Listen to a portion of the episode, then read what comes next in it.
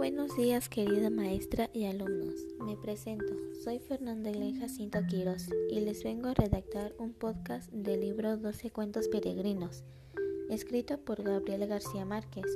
El autor de este libro lo conocemos como Gabriel, que nació en Colombia 6 de marzo de 1927, Ciudad de México, a 17 de abril de 2014, México. Un escritor y periodista colombiano reconocido principalmente por sus novelas y cuentos. Uno de ellos es el de que vamos a hablar, el cual trata de unos viajes por diversas ciudades de un mundo que se va trastocando por la nostalgia, el desarraigo del exiliado a la simple presencia de lo insólito.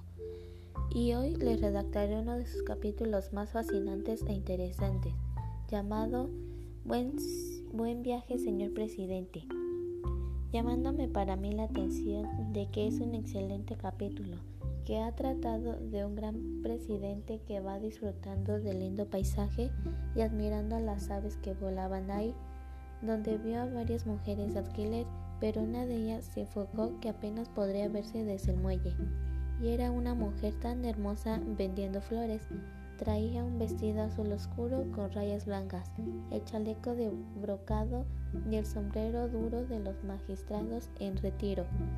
El presidente había vuelto a Ginebra después de dos guerras y con un dolor en el estómago que no resistía. Fue al médico para checar qué tenía, pero los médicos no tuvieron una respuesta y no lograron identificar qué tenía. Investigaron en el hígado, en el riñón, en el páncreas, pero no encontraron nada. El médico era pequeño y lúgubre y tenía la mano derecha encayolada. Cuando apagó la luz podríamos ver en la pantalla la radiografía que era de una espina dorsal que el mismo presidente no reconocía que era suya. El médico señaló con un puntero, debajo de la cintura, la unión de dos vértebras que era donde tenía el dolor. El presidente tenía que someterse a una operación arriesgada e inevitable. Había salido muy temprano del hotel, vio un sol radiante por la ventana y se había ido con sus pasos contados desde el Chemin du Beul Soleil, donde había un hospital. Llevaba más de una hora ahí. El lago se encrespó como un océano embravecido y un viento que desorden. El presidente se levantó y en vez de comprar flores a la florista, decidió mejor arrancar una de los canteros públicos y se la puso en el ojal de la solapa. La florista lo sorprendió.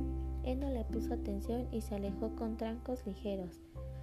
Un instante después, como parte del mismo sortilegio, sintió que alguien lo miraba y entonces miró por encima de los lentes y vio a un hombre pálido y sin afeitar que cuando lo volteó a ver él apartó su mirada y miró hacia otro lado para no tropezarse con la suya.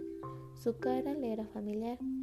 No descartó, sin embargo, que fuera otro de las tantas fantasías persecutorias del exilio.